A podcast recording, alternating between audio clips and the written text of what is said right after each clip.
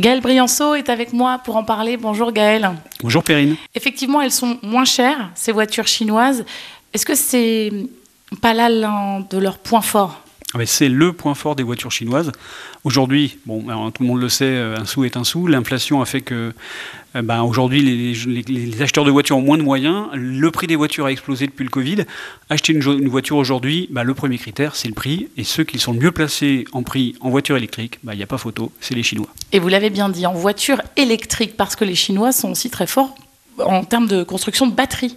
Exactement. Et bien plus forts que nous. Absolument. Euh, les, Chinois n'ont pas envahi le marché européen il y a dix ans euh, et on s'étonnait un petit peu du pourquoi. Et en fait, les Chinois ne disposaient pas des technologies en moteur essence. Ils n'étaient pas bons en moteur essence, notamment pour passer les normes anti-pollution. Et donc, ils ont attendu patiemment qu'on passe à l'électrique. Et en électrique, là, c'est une technologie qui rebat les cartes, c'est-à-dire que tout le monde repart un peu de zéro.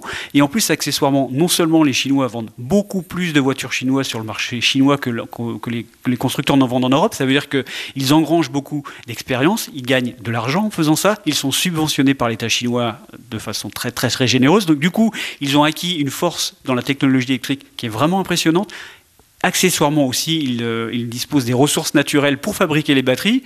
Donc quand on est bon en électrique, quand, on a les batteries et les ressources et qu'accessoirement on veut ben, envahir le monde, et eh ben, la Chine déverse notamment sur l'Europe beaucoup de voitures. Et ben, bah, c'est difficile en tant que consommateur européen de résister à des voitures qui sont franchement beaucoup moins chères. Mais on va tenter de résister, non? Bien sûr. L'Europe là est en train un peu de s'affoler parce que cette année les ventes de voitures chinoises en Europe, ben, elles, ont, elles ont explosé. Alors quand on parle de voitures chinoises en Europe, il faut aussi intégrer les voitures d'autres marques qui sont fabriquées en Chine. C'est-à-dire que la, la, première voiture chinoise importée en Europe, bah, c'est la Tesla Model 3 qui est fabriquée à Shanghai. Model 3 et Model Y. Oui, Tesla qui n'est pas une marque chinoise. Tesla n'est pas une marque chinoise. Il y a aussi des modèles.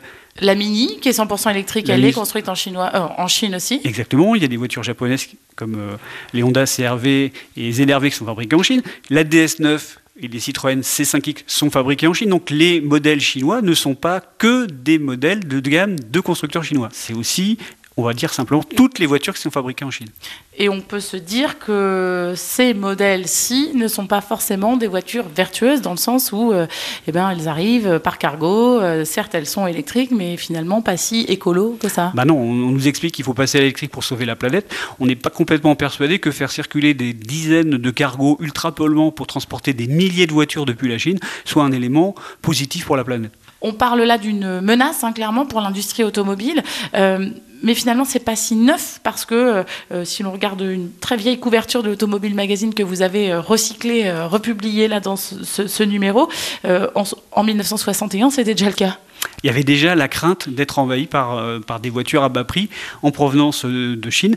De Corée aussi, de Corée. Ensuite, il y a eu du, du, Japon aux années 80 où effectivement on avait tous peur que, bah, qu'on roule tous en voiture japonaise. Donc c'est pas un péril entre guillemets nouveau, mais euh, aujourd'hui il semble quand même nettement plus euh, important parce que, encore une fois, ils contrôlent non seulement la ils ont non seulement accès à de la technologie, mais aussi aux composants des batteries, et ça leur permet d'avoir une force que n'avaient pas d'autres euh, périls des années avant. Vous êtes pessimiste, Gaël?